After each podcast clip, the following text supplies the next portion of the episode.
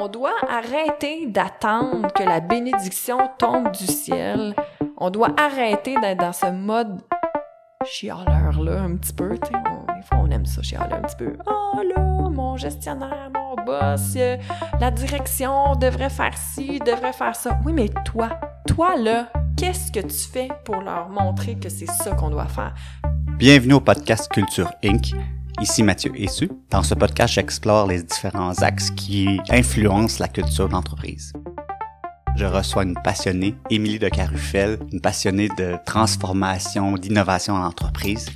On explore un sujet particulier qui, tourne autour de l'autonomie, l'empowerment des employés dans une entreprise. Donc, les différents aspects, les différentes influences que l'autonomie ont sur la culture. Sans plus tarder, voici l'épisode Autonomie et Empowerment de Culture Inc. avec Émilie de Carufel.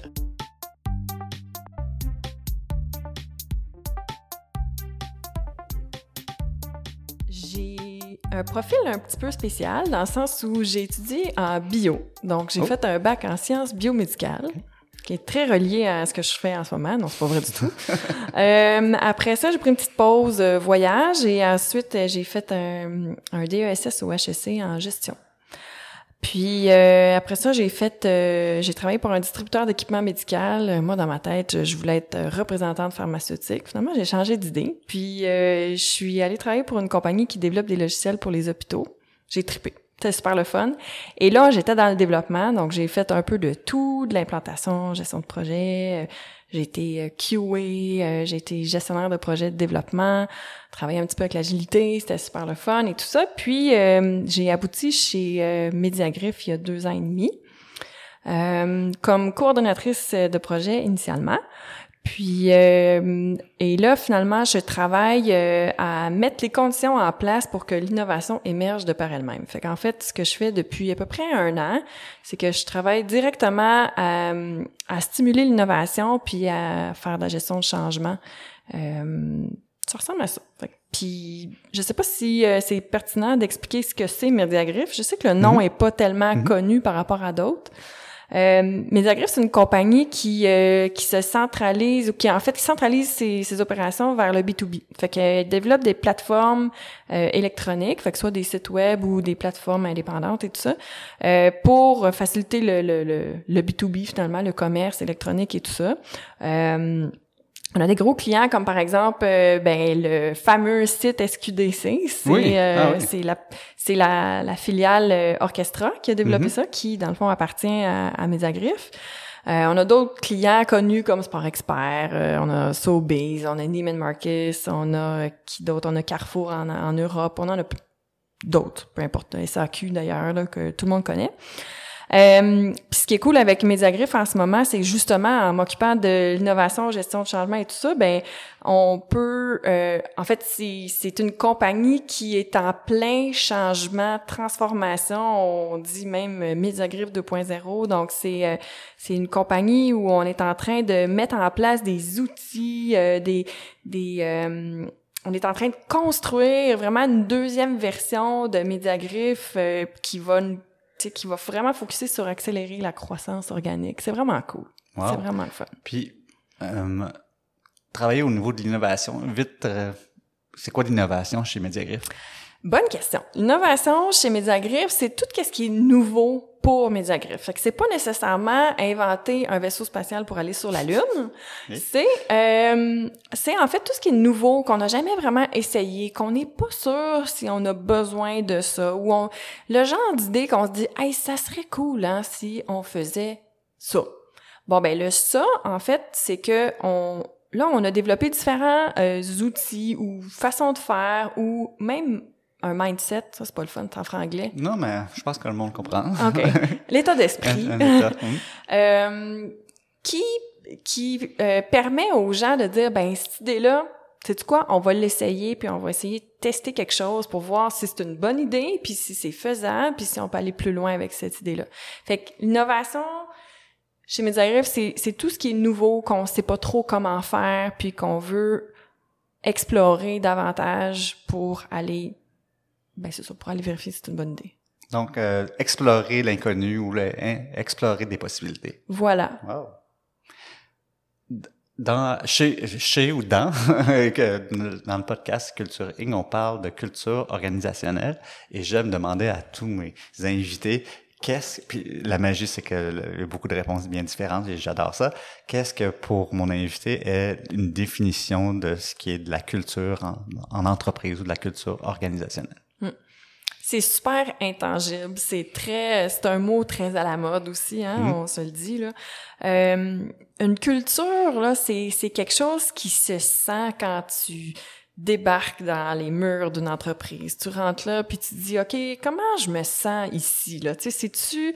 Euh, est-ce que les gens rient? C'est niaiseux, mais des fois, hmm. c'est juste ça. Est-ce que je, je rentre ici, puis j'ai l'impression de déranger tout le monde, puis là, je chuchote, puis je parle pas trop fort. C'est... Euh, quand je veux proposer une nouvelle idée, comment c'est reçu, c'est euh, comment euh, à qui je dois demander la permission si j'ai euh, une nouvelle idée, c'est la culture, c'est c'est les non-dits, c'est c'est beaucoup comment les gens interagissent entre eux. Mm-hmm. Comment J'aime ce que tu dis, c'est beaucoup dans les non-dits. C'est pas nécessairement ce qui est dans le guide de l'usager de l'entreprise. Parce que je connais pas beaucoup de monde qui lisent le fameux guide de l'usager ou du bon employé ou mm-hmm. tout ça, tu sais. J'en connais pas beaucoup. C'est, c'est, c'est vraiment, selon moi, c'est les non-dits, puis c'est les « Ah, moi, j'aimerais pas faire euh, telle chose. »« Ah, oh, non, non, non, on fait pas ça ici. » Qui a dit qu'on faisait pas? Mais c'est la culture. Hmm? Qui a dit qu'on peut le faire? Ben, c'est la culture d'entreprise. Donc, ce qu'on permet ou ce qui est permis sans être mentionné. C'est hmm. ça? Je pense que oui. J'aime bien. Aujourd'hui, on essaie d'explorer, justement, c'est tellement vague, c'est tellement large, la culture. Euh, quand j'ai contacté des potentiels invités, te sauter sur un sujet que tu avais l'air de beaucoup apprécier ou aimer ou être passionné, l'autonomie, l'empowerment comme on dit en anglais. Euh, on va explorer c'est quoi le lien possible entre l'autonomie euh, de, de, collègues ou d'employés et la culture, mais avant, on peut revenir, est-ce qu'on parle la même chose? Qu'est-ce que de l'empowerment? Qu'est-ce que de l'autonomie? Est-ce que c'est des synonymes aussi ou il y a une petite différence? J'ai fait des recherches pour avoir l'air savante et intelligente. Fait que j'ai, j'ai cherché des définitions hmm. sur les internets. Hmm. J'aime ça dire les internets. J'aime bien même dire les interwebs. Les interwebs, j'adore. euh, puis en fait, ce que j'ai ce que j'ai vu sur euh, sur internet, je trouvais ça intéressant parce qu'effectivement, on n'utilise pas les termes nécessairement comme mm. c'est écrit dans le dictionnaire. Euh, c'est que l'empowerment inclut l'autonomie. Donc, euh, l'empowerment, c'est divisé en trois piliers selon Wikipédia. C'est la vision, l'autonomie et l'appropriation. Fait que dans le fond, la vision, c'est évidemment où est-ce qu'on s'en va. Euh, l'autonomie, c'est est-ce qu'on a la, la marge de, de manœuvre suffisante pour être capable de s'en aller où est-ce qu'on s'en va. Puis l'appropriation étant est-ce qu'on est est-ce qu'on se sent légitime pour mener nos actions pour se rendre où est-ce qu'on veut aller. Donc l'autonomie est inclus dans l'empowerment. C'est un c'est un moyen, si on veut, de d'empower ou de se sentir empowered. Ça se dit pas super bien hein, quand on le conjugue non, là, mais ouais, il y a se sentir en contrôle ou en en pouvoir, là, si on y allait mot par mot, mais ça sort moins bien que le terme anglais. Effectivement. Mais on comprend le concept. Mm. Euh, donc, puis l'autonomie, c'est vraiment de... En fait, dans le, le Larousse le, mm. le, définit comme euh, un, une, un État qui permet de gérer les affaires qui leur sont propres sans, interférer, sans interférence du pouvoir central. Donc, euh, très, mm. très intense comme définition. Mais on peut quand même comprendre dans, dans un contexte d'entreprise, euh, cette définition-là. Moi, je trouve ça super simple. Moi, je vois ça comme un carré de sable. Tu sais, on voit hmm. souvent ça, on en parle hmm. souvent, dans, entre autres en agilité, on en parle souvent. Moi, j'en parle tout le temps du carré de sable. Hmm. C'est, c'est, c'est clair, c'est facile à imaginer. Moi, je trouve que c'est un carré de sable. Fait que dans le fond, l'idée, c'est de dire, ben, tu donnes un carré de sable à tes employés, tu leur dis, fais ce que tu veux en autant que tu respectes ces règles-là, ces limites-là et que tu as ce résultat-là. Pas en disant qu'est-ce que ça va être exactement, mais il faut que tu donnes un résultat X. Donc, carré de sable, c'est du temps, c'est du budget, c'est des façons de faire, ainsi de suite. Bref, voilà.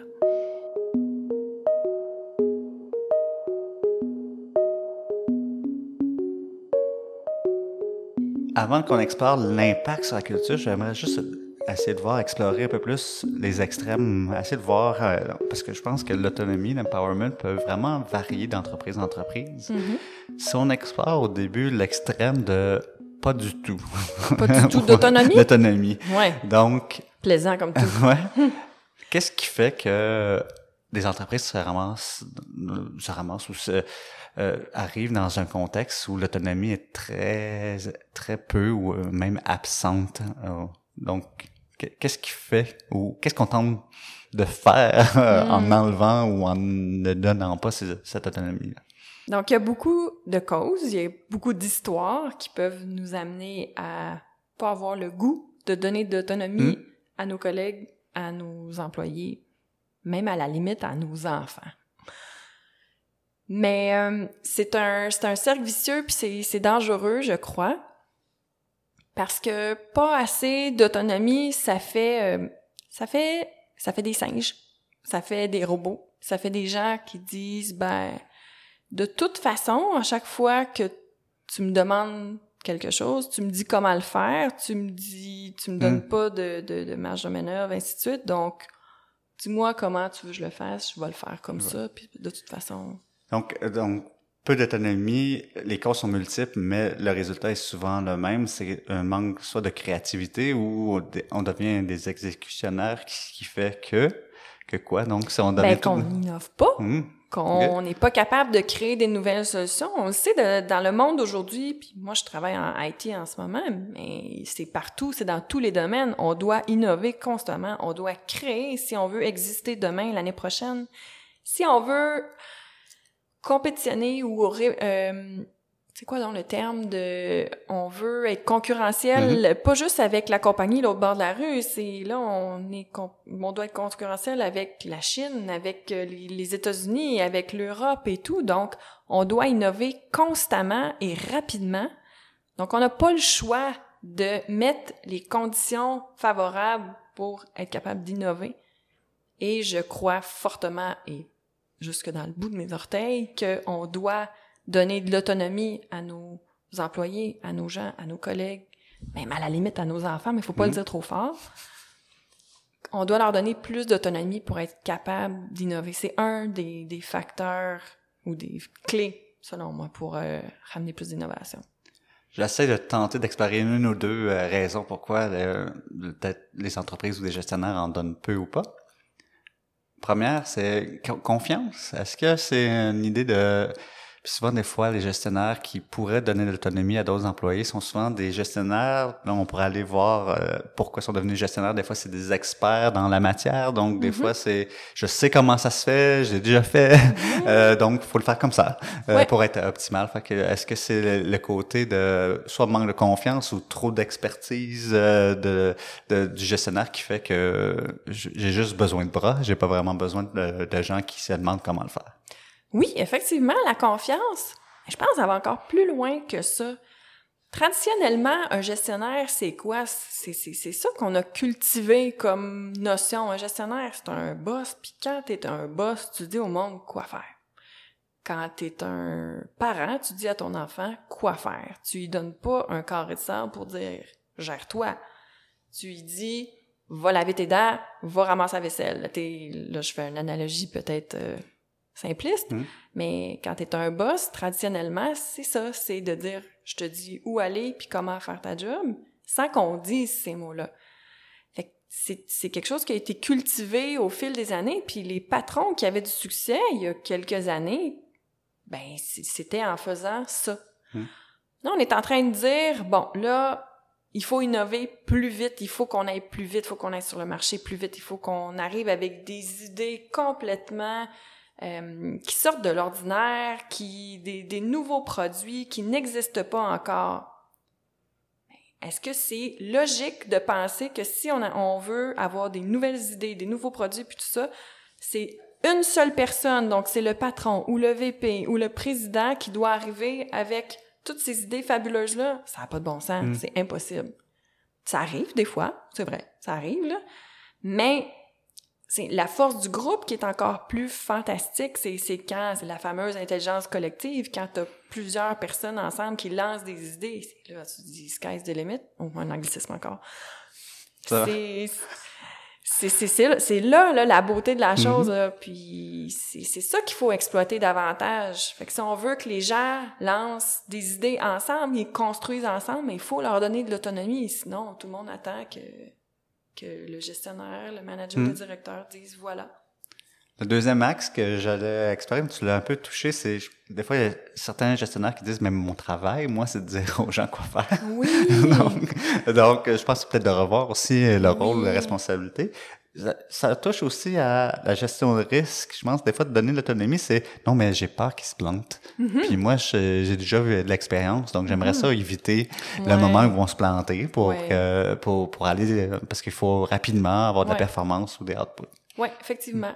C'est vrai. Ça se peut qu'ils se plantent en part de ça. Puis les Mhm. chansons que ça va arriver.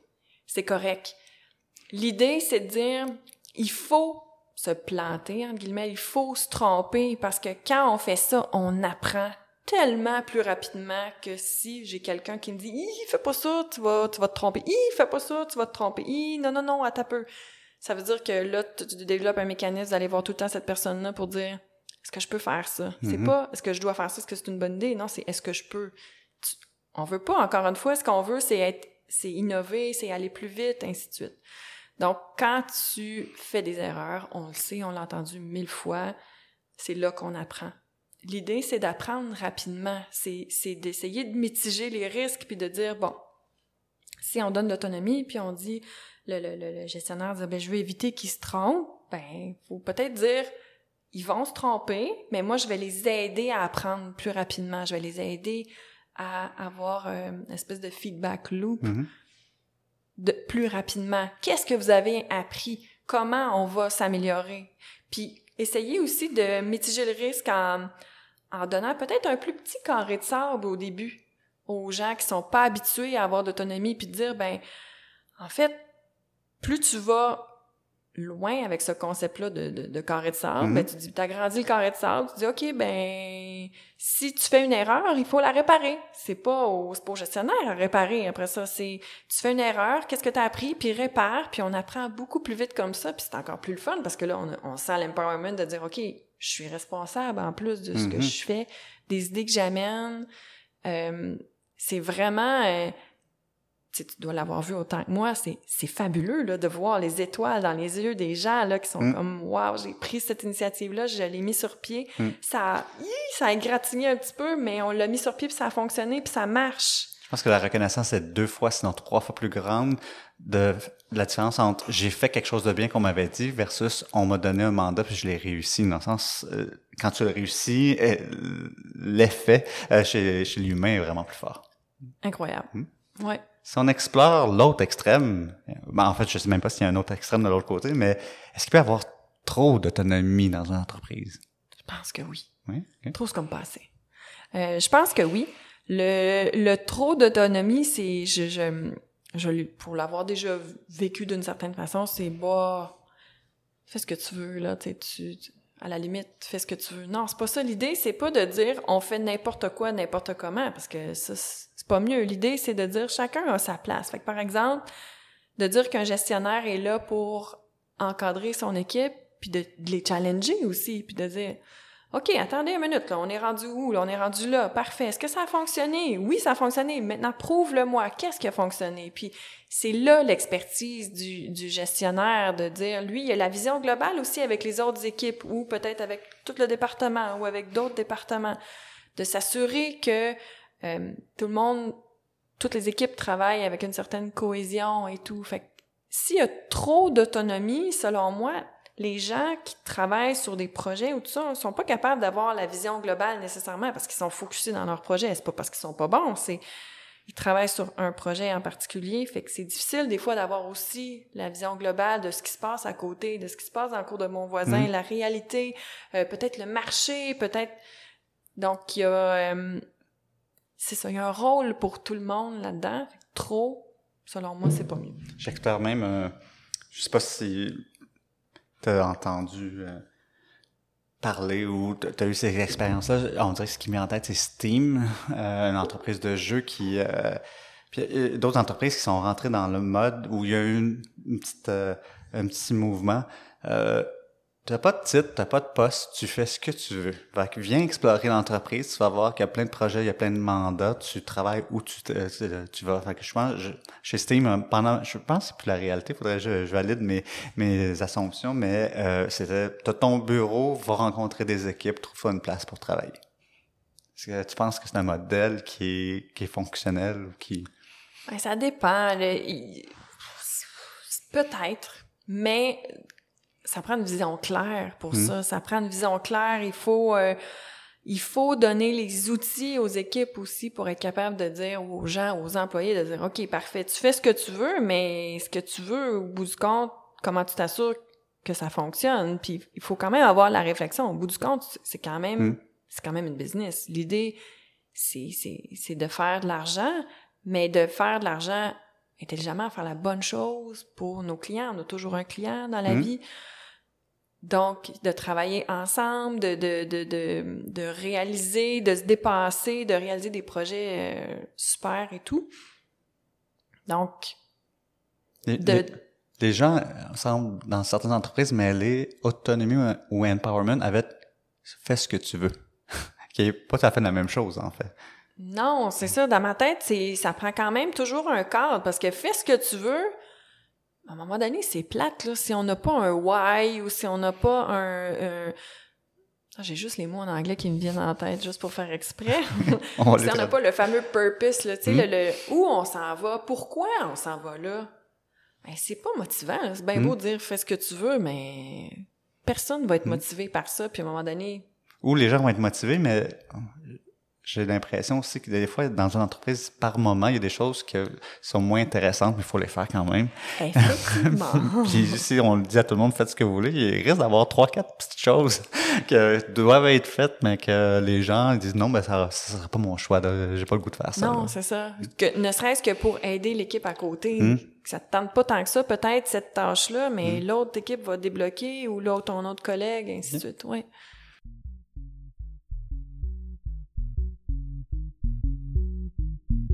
Est-ce que, donc, dans ce trop d'autonomie-là ou pas assez, chez comment on arrive à bien tenter de cerner ce, ce fameux carré de sable-là? Est-ce qu'il y a des modèles, des outils, soit pour les employés, soit pour les gestionnaires, pour tenter de bien définir ce, niveau approprié d'autonomie? Moi, j'aime beaucoup l'approche euh, testons, prototype. On sait pas trop par où commencer, on sait pas trop avec qui. Testons. Encore une fois, ça revient un peu chercher le, concept de on veut apprendre. On veut apprendre, puis rapidement. Donc, mettre en place, euh, ça peut être un carré de sable. Un carré de sable, c'est simple. On dit pas ça, évidemment. Euh, bon, on peut aussi, là. On peut bien dire, euh, on met en place un carré de sable. Mais de dire, OK, ben qu'est-ce qu'on veut, qu'est-ce qu'on veut livrer, dans quel contexte, ainsi de suite. Puis là, ce qui me vient en tête, c'est... Euh, tu vas peut-être rire. Je fais des tests avec mes collègues, beaucoup, mais je fais aussi des tests avec mes enfants. Oui. Je pense que c'est un beau... Euh, c'est pas la première invitée qui me dit c'est un, un, beau test avant de tester quelque chose dans l'entreprise. Mes enfants, c'est deux garçons de 9 et 10 ans. Euh, qui euh, définitivement sont plus intéressés à jouer avec leurs trucs, puis au ballon, puis à tous les jeux vidéo, puis ces affaires-là, mhm. que de m'aider dans les tâches ménagères et de m'aider à gérer la maison, et ainsi de suite. Surprise, surprise. Exact. Je suis sûre que je suis toute seule dans cette situation-là, n'est-ce pas? Donc, euh, j'ai voulu tester à un moment donné le concept d'auto-organisation avec eux. Je trouve que ça ressemble un petit peu à l'autonomie et tout, mhm. puis je me disais OK, je suis un peu tannée de répéter euh, ramasse ta chambre 52 fois le samedi matin pour qu'on puisse passer à la prochaine étape qui était de faire une activité quelconque, je me rappelle plus trop. Donc je me suis dit euh, OK, on va tester quelque chose. Puis euh, j'ai mis un carré de sable en place. Donc je leur ai dit voilà, l'objectif c'est qu'on fasse notre activité le plus rapidement possible, mais on a des tâches à faire. Donc, on a des tâches à faire. Donc, j'ai monté une espèce de, sur un gros post-it, un Kanban. Évidemment, les autres savent pas que c'est un Kanban. Mmh qu'est-ce qu'on a à faire, qu'est-ce qui est en cours, puis qu'est-ce qui est fait. Donc, je leur ai dit, OK, les boys, on a des tâches à faire, qu'est-ce qu'on doit faire? Là, j'ai commencé un petit peu à, donner des exemples de tâches. On doit, tu des niaiseries, là, ramasser la chambre, ramasser ci, ainsi de suite. Et je leur ai dit, maintenant, vous continuez, là, il faut lister les tâches qu'on a à faire. Et de par eux-mêmes, à un moment donné, ils se sont rendus compte, OK, on passe toutes les tâches en cours, tu sais. Puis là, ils se sont rendus compte, là, ça marche pas, ça venait le bordel, qui fait quoi, mhm. on sait pas trop, ainsi de suite. Ils sont venus eux-mêmes à rajouter des règles. À un moment donné, j'ai introduit la notion d'inspecteur. Il y en avait beaucoup qui étaient à terminer, mais ça avait été un petit peu botché, là. Ça mhm. avait été un petit peu tourné pas toute la même la, définition de terminer. Ouais, exact. C'est ça, c'est mhm. ça revient au même.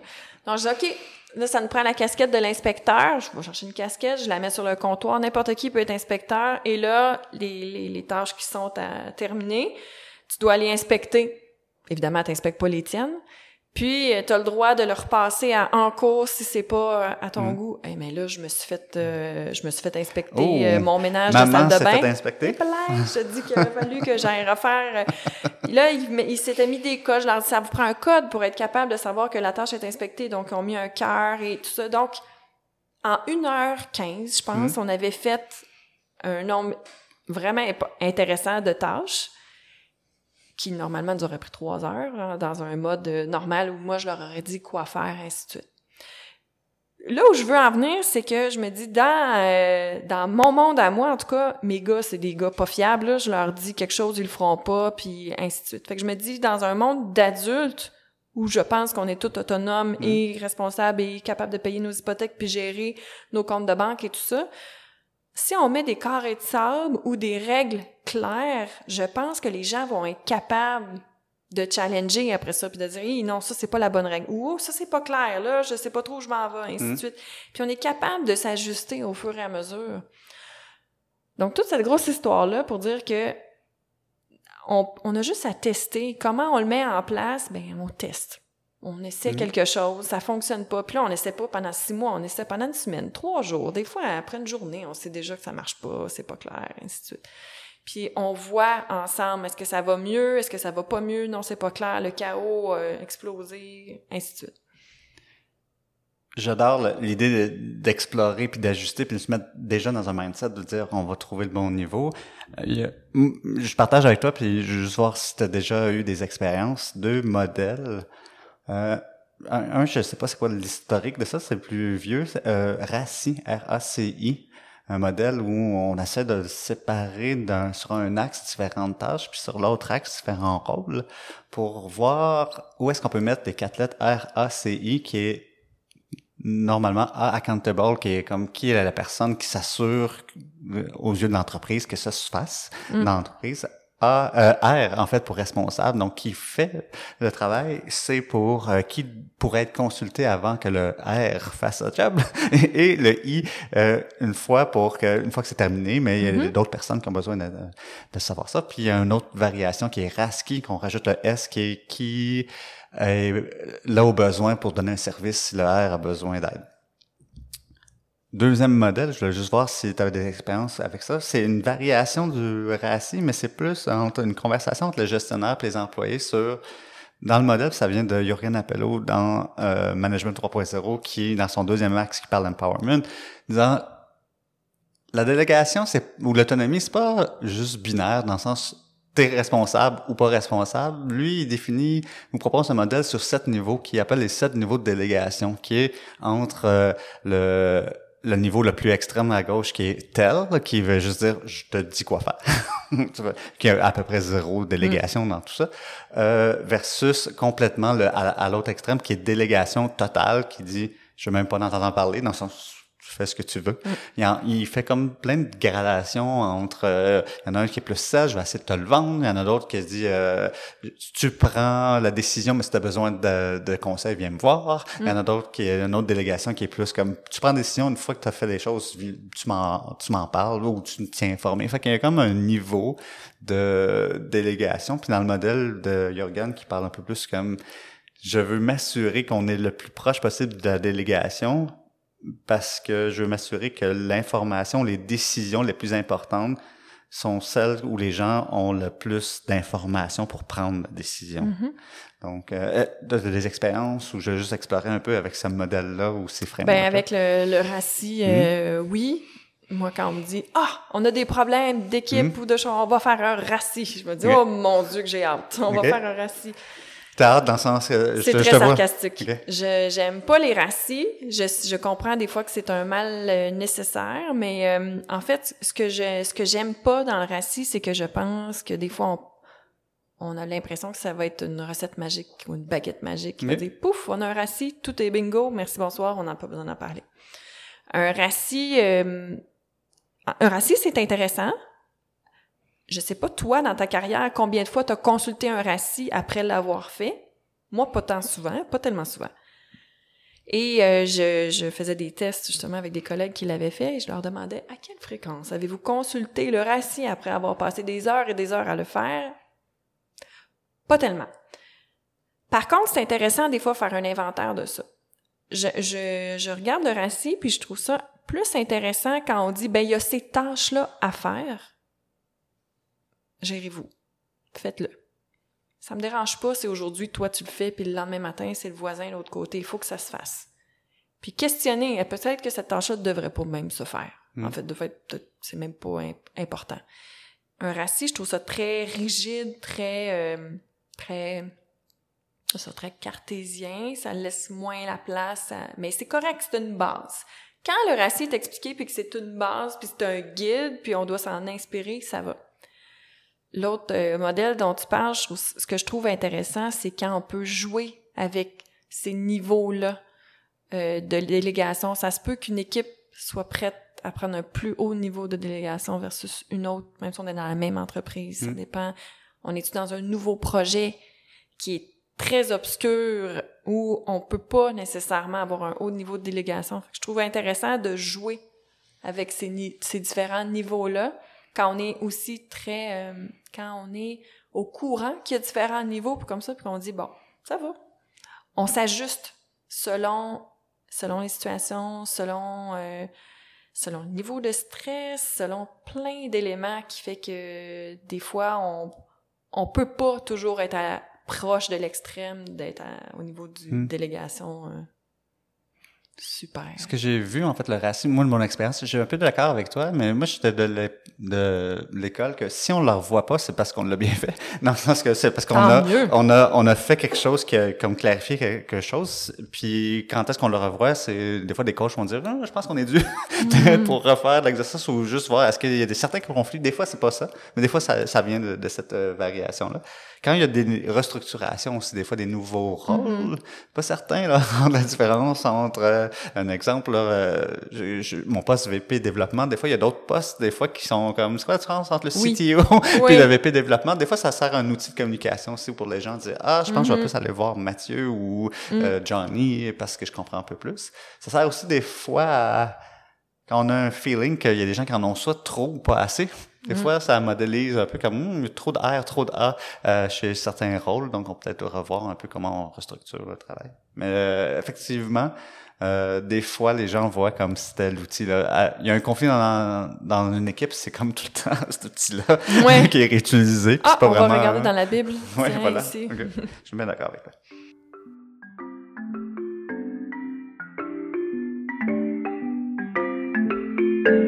Un gestionnaire a aussi nécessairement un patron, un, un gestionnaire, un autre gestionnaire, à moins d'être un président, puis encore. Et donc, la notion de dire qui doit m'empowerer ou qui dois-je empowerer, ben en fait, la, la, la réflexion que j'aime avoir ou en fait que j'ai beaucoup observé dans les derniers mois, la dernière année, c'est que chaque personne, et toi et moi et mon collègue à côté, a une espèce de responsabilité ou une espèce de pouvoir, si on veut, de s'empowerer lui-même. Ce que je veux dire, c'est tout le monde peut aller de l'avant et dire j'ai besoin de plus d'autonomie dans mon travail pour faire X, Y, Z, pour faire telle initiative, pour pousser telle idée plus loin.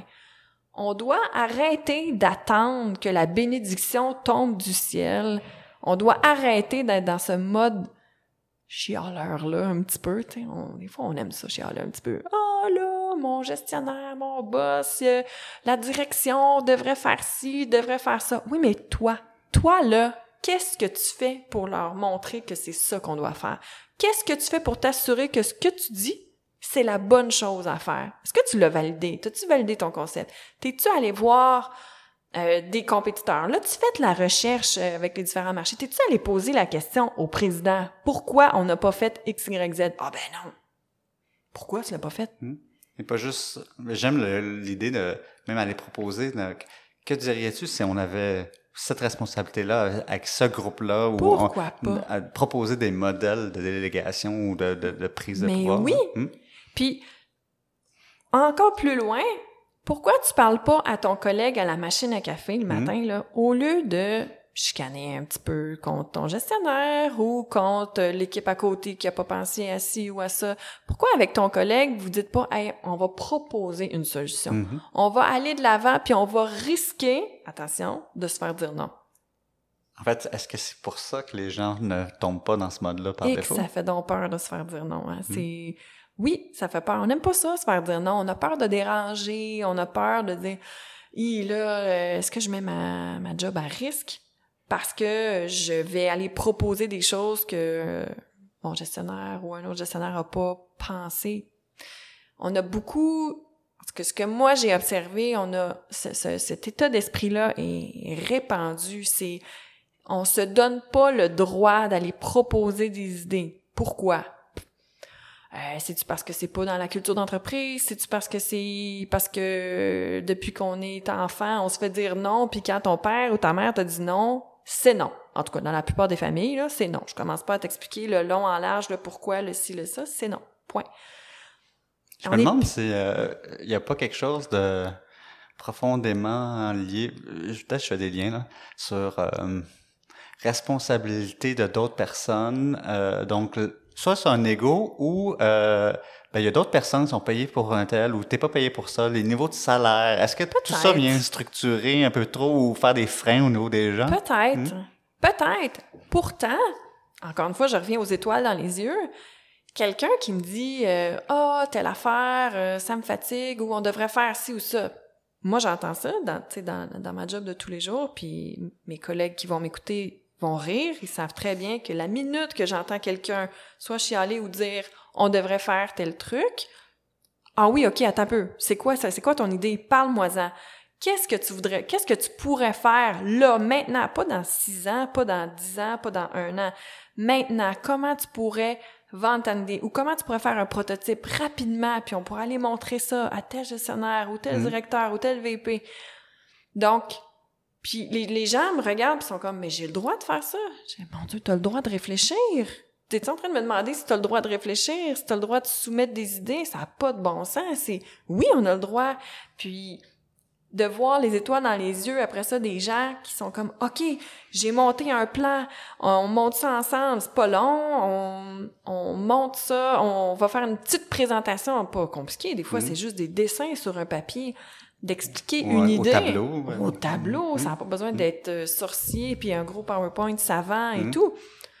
Puis de voir les, les gens qui sont comme Oh mon Dieu, j'ai eu un oui. On peut aller de l'avant, on peut faire un test.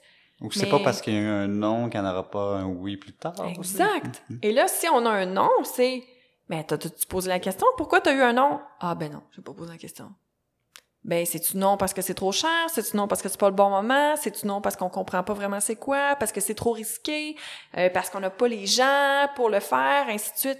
Puis à ce moment-là, quand on comprend le pourquoi, ben on dit, OK, on est-tu capable de mitiger ça? Ça mm. coûte trop cher. Parfait. Qu'est-ce qu'on peut faire pour descendre le prix? Puis essayer de faire ce test-là? T'as coup que c'est le dé du siècle là, qui va mm-hmm. euh, transformer euh, le, la business B2B. Je, je dis n'importe mm. quoi. Ben il faut qu'on soit capable de faire le test rapidement. Puis c'est, c'est là qu'on voit, parce que moi, c'est, c'est, c'est, ce qui change, ce qui fait mes journées, mes semaines, là, mm-hmm. quand je vois des gens qui sont comme Oh my God, on l'a fait, ça a marché. Puis là, on le fait. Je pensais jamais qu'on serait capable de faire ça. Je pensais jamais qu'ils diraient oui. C'est, c'est magnifique. Puis après ça, ces gens-là, ils, tu sais, ils remuent ciel et terre, là. Ils mm-hmm. sont, sont, sont plus arrêtables, là. Oui, oui. Puis c'est pas, Ouais, c'est vraiment, c'est vraiment beau à voir. Puis c'est là que c'est le fun, comme tu, hmm. parlais tantôt de reconnaissance, tu parlais de. En fait, je reviens à ma question que je, je retardais, c'est mais c'est quoi le lien donc ou le possible impact de l'autonomie et de la culture d'entreprise? Puis là, je pense qu'on a une réponse. C'est que la possibilité d'engagement, puis de motivation, puis de satisfaction de son travail dans l'entreprise peut être encore plus découplée si l'autonomie est forte. Ah, vraiment. Je, je l'entends là dans, chez Mediagriffe où on a vraiment changé l'état d'esprit dans la dernière année, année et demie. Je l'entends textuellement des gens qui me disent écoute Émilie, je reste parce que je sens que je peux construire, je peux proposer des idées. Je reste ici parce que je sens que ici, j'ai le carré de sable qui me permet d'aller de l'avant puis de proposer des initiatives, de construire et et non pas juste de subir. Hmm. Je me dis wow, mais c'est magique, c'est ça qu'on veut. Parce que c'est ça, c'est ensemble qu'après on va pouvoir aller encore plus loin puis dire bon ben ok maintenant on sait qu'on est capable let's go, on se met ensemble puis on soumet un autre projet puis on, va de l'avant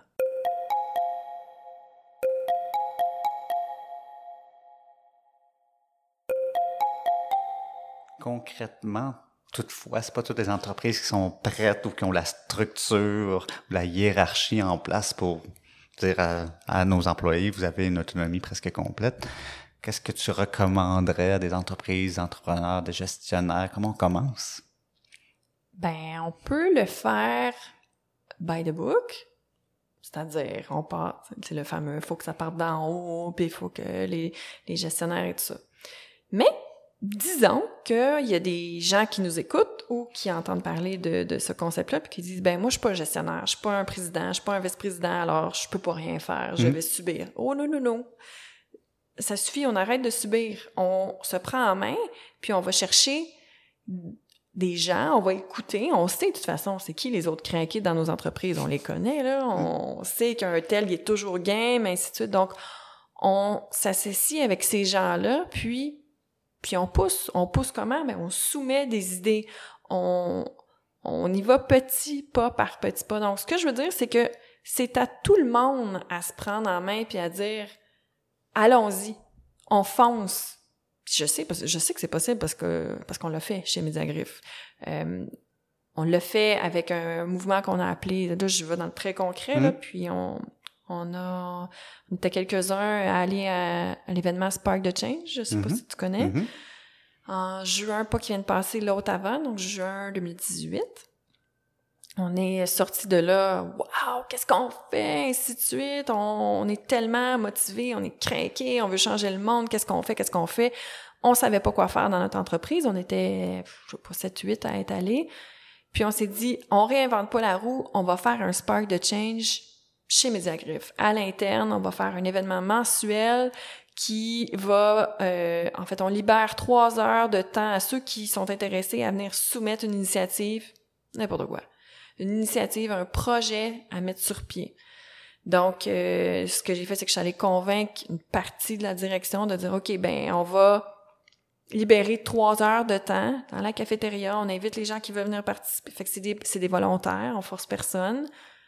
Donc, on a dit, OK, on veut innover, parfait. Qui a des idées? Et là, surprise générale, on a eu quelques idées. On a eu une, peut-être cinq, six au début. Donc, on a eu des, des idées d'initiatives autant euh, nouveaux produits euh, pour un nouveau marché, on a eu euh, des initiatives euh, plus RH, on a eu un concours de décoration de Noël, on a eu, on dirait que je, je, me rappelle plus trop là, mais différentes initiatives. Il y en a qui ont fonctionné, d'autres qui n'ont pas fonctionné. Le nouveau produit n'a pas fonctionné mm. parce qu'on a eu une approche très itérative, très prototype. On s'est rendu compte qu'il n'y avait pas de marché. Mm. Parfait. Mais ça fait des gens qui sont quand même super motivés parce qu'on dit on est allé au bout, on n'est pas dans le cynisme de le en tout cas, on aurait pu faire ça pour ne rien mm. fait. Non, non, on est allé au bout, puis on a compris que, ah, finalement, c'était pas une bonne idée. Euh, mais tout ça pour dire qu'au début, on a eu comme un gros Waouh, OK, on capote, c'est le fun, on est capable de le faire. Puis à un moment donné, whoop, une petite baisse, là, il y avait plus tant d'idées. Mon Dieu, comment ça? On a mis en place un espace-temps, une espèce de plateforme on est capable de soumettre des idées. On leur dit qu'ils peuvent en soumettre. Puis il y en a pas tant que ça. Comment ça? Hmm. Ça veut dire que les gens ont pas envie d'avoir des idées? Ça, c'est impossible. Là. On est presque, on est un peu plus que 500. On est, euh, chez Mediagriffe, on est à peu près, euh, combien? On a à peu près 3, 250, 300 à, Longueuil, mettons 250 pour hmm. être conservateur. jamais je croirais que dans 250 têtes, il y a pas au moins une idée Hmm. sur laquelle on peut être plusieurs à se mobiliser là-dessus et travailler là-dessus. Puis finalement, je me, je me suis rendu compte que c'est beau dire « OK, c'est beau, vous avez le droit. OK, c'est beau, maintenant, on vous libère du temps. » Mais quand ça fait des années et des années ou que c'est pas encore dans la culture de dire « OK, j'ai le droit d'aller lancer une idée. Je suis pas sûre si mon idée elle va être bonne. Je sais pas s'il y a des gens qui vont être motivés par cette idée-là. Je sais pas s'il y a des un je vais avoir un sponsor pour ça. Je sais pas si je vais avoir un budget. Sais tu quoi finalement? Je vais rester dans à mon bureau puis je ferai pas trop de bruit. C'est très très déstabilisant pour les gens de tu sais il y avait des gens qui me disaient je veux même pas aller parler au micro parce qu'on avait un, un micro parce qu'on se ramassait à peu près 80 dans la cafétéria. Il me disait, je veux même pas aller parler au micro, je, je trouve ça, je suis trop gênée. J'en dors pas la nuit, la veille, euh, parce que j'ai une idée, mais je veux pas aller la soumettre.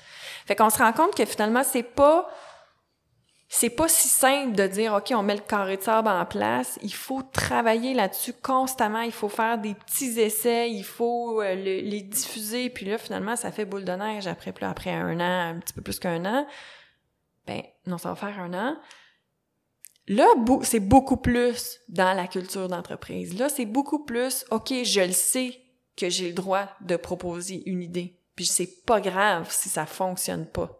C'est, euh, je vais m'organiser pour faire des tests rapidement. Puis là, il y a vraiment là, il y a plein de choses qui ont déboulé. Puis, puis c'est ce qui fait que on est rendu vraiment à une étape où on, on peut pousser plus loin. là.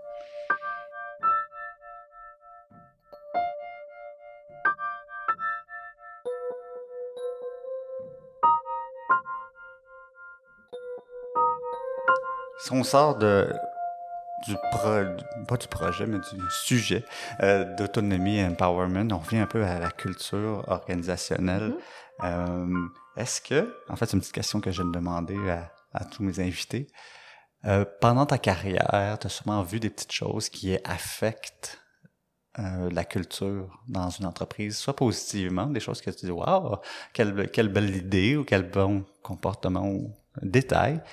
Euh, J'aime mieux demander aux gens, est-ce que tu en as noté, toi, est-ce que tu, quand tu t'es dit, ben, je sais pas si tu t'es dit ça, mais si un jour j'ai une entreprise, j'aimerais ça apporter cette, euh, cette pratique-là. Et à l'inverse, est-ce que tu as vu des choses ou des petites anecdotes ou des détails qui fait que non, non, non, moi si un jour ça va, ça va pas dans mes, dans mes valeurs ou dans des choses que j'aimerais pas que ça affecte de cette manière-là la culture de mon entreprise? Est-ce que tu as vu ça? Ou est-ce que tu as pris de, de ces notes-là? Est-ce que j'ai pris ces notes? Probablement. Euh, Il y a... il y a- Je peux-tu commencer par le ta deuxième portion Ben oui, de, définitivement. question? Ce que j'ai noté qui, qui est très, très dommageable pour une culture d'entreprise, selon moi, c'est euh, c'est quand on a des gens qui sont très bons techniquement ou qui sont ou qui connaissent bien le domaine d'affaires et tout ça, mais qui sont pas nécessairement dans l'état d'esprit qu'on vise avec notre culture d'entreprise. Fait que par exemple, si on dit qu'on veut dans notre culture d'entreprise être très ouvert parce qu'on veut innover plus, on veut avoir on veut euh, on veut focuser sur euh, la collaboration euh, ainsi de suite. Puis qu'on a un individu, peu importe le niveau hiérarchique, qui n'est pas encouragé et qui ne et qui ne respecte pas nécessairement ces, ces concepts-là ou qui qui trouve pas que ces valeurs-là sont importantes, mais qu'on tolère cet individu-là parce qu'il est bon techniquement, parce que toutes sortes de bonnes ou mauvaises raisons, et on le garde. Selon moi, c'est encore plus dommageable que d'avoir des gens qui sont pas bons techniquement ou qui ont pas la connaissance, parce que ça, ça, ça, ça crée comme un environnement toxique finalement, parce qu'on dit oui, oui, on veut innover, mais on a des gens qui sont pas dans cet état d'esprit-là. Donc, ça envoie quoi comme message? Voyons, c'est pas cohérent, finalement. Donc, ça, selon moi, c'est, non. Il faut avoir le courage d'avoir ces conversations difficiles-là, soit de, de dire, écoute, c'est ça l'état d'esprit qu'on, qu'on vise. Donc, il faut rentrer là-dedans. T'as le droit de pas être d'accord. T'as le droit que ça fitte pas avec toi, mais il y a pas 14 choix dans ce cas-là, là. Euh, donc ça, pour moi, c'est c'est c'est crucial. Je, sais que c'est pas évident, mais c'est important d'agir puis d'être cohérent par rapport à ça. Puis des des bons éléments ou des bonnes pratiques que j'ai vues, ben c'est c'est c'est c'est les c'est d'avoir des des gestionnaires euh, coach, des gestionnaires qui sont euh, qui sont inspirants, des, des gestionnaires qui sont capables d'être humbles.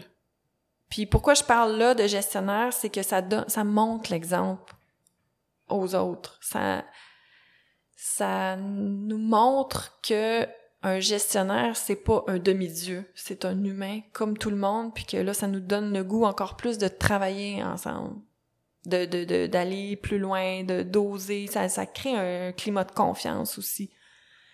Je pense que c'est important le, le, climat de confiance pour avoir une culture saine aussi. Je sais pas si ça répond à la question. définitivement. Est-ce que dans dans la même catégorie de qu'est-ce que tu as eu ou vu dans ta carrière? Euh, est-ce qu'il y a un livre, une conférence, un mentor, un cours, une rencontre, euh, quelque chose qui a marqué que tu aimerais partager avec? Oui, il y en a plein, mais là, plus récemment, je tripe sur euh, Brené Brown. Hmm. Le, son dernier livre, je sais pas si, je sais même pas si c'est son dernier livre, je pense, Dare, to, Lead. Hmm qui est absolument fabuleux, tellement facile à comprendre et tellement accessible qu'on n'a pas besoin de relire 15 fois le même passage parce qu'il y a des mots-clés puis c'est compliqué. C'est très simple. J'essaye de le mettre en application, je trouve ça fantastique. Qu'est-ce que ça donne comme, comme résultat? Elle parle beaucoup de, courage, elle parle beaucoup de vulnérabilité. Et euh, ça m'inspire énormément. Je trouve ça vraiment, vraiment inspirant. Il y a euh, le, les pratiques de Lean Change Management avec Jason Little que je trouve vraiment incroyable aussi. Ça m'a beaucoup inspiré à, à, créer des ateliers collaboratifs. Lui, le, je sais pas si tu, si tu connais, pour ceux qui connaissent moins, c'est gestion de changement avec une touche d'agilité, d'itération là-dedans. Donc, arrêtez de faire des plans de gestion de changement sur trois ans. On parle d'humain, on parle de, de de plein d'impondérables, de, de, d'environnements qui changent continuellement. Donc, c'est un petit peu, selon moi, utopique de penser qu'on peut faire un plan de gestion de changement sur trois ans puis qu'on sait tout ce qui va se passer dans, dans trois mmh. ans. L'idée, c'est d'impliquer les gens, puis dans le changement, de rendre ça visible, puis d'y aller vraiment par itération, d'essayer des trucs. Je trouve ça vraiment incroyable le pouvoir que ça a d'impliquer les gens dans le changement on a, on a testé cette approche-là et c'est magnifique. La gestion de changement se fait comme par elle-même. Les, ces gens-là deviennent des agents de changement sans le savoir. Ils parlent de tout ça, ça, ça devient... Euh... Ah, moi, je, je, je, trouve ça magnifique, incroyable. Ça m'inspire beaucoup. On mettra ces liens, en fait, Brené Brown, Jason Little, euh, dans, sur l'épisode ou le site de l'épisode. Euh, avant qu'on quitte, il y a des gens qui ont qui aimeraient ça, soit rendre, euh, prendre contact avec toi ou en savoir plus sur euh, Émilie. Comment des gens peuvent te contacter? LinkedIn, c'est parfait. Oui? LinkedIn, Émilie de Carufel. Ça va être mhm. écrit sur ton mhm. site parce que c'est mhm. pas évident à écrire. euh, puis non, par LinkedIn, c'est magnifique. Ça va me faire plaisir d'aller prendre un café, répondre aux questions, peu importe. Parfait. Merci beaucoup de ta présence. Euh, Merci à toi. intéressant. Merci beaucoup de ta générosité aussi. Merci à toi. Voilà déjà la fin de cet épisode avec Émilie de Carufel. Je la remercie de sa présence et de sa générosité lors de son passage au podcast. Si vous avez apprécié cet épisode, n'hésitez surtout pas à le partager un peu partout sur vos réseaux sociaux. Vous pouvez trouver également tous nos liens sur notre site web cultureincpodcast.com je vous donne rendez-vous aux prochains épisodes de Culture Inc. où je continue ma quête, ma mission de découvrir un sujet à la fois ce qui définit et impacte la culture d'entreprise. Au plaisir!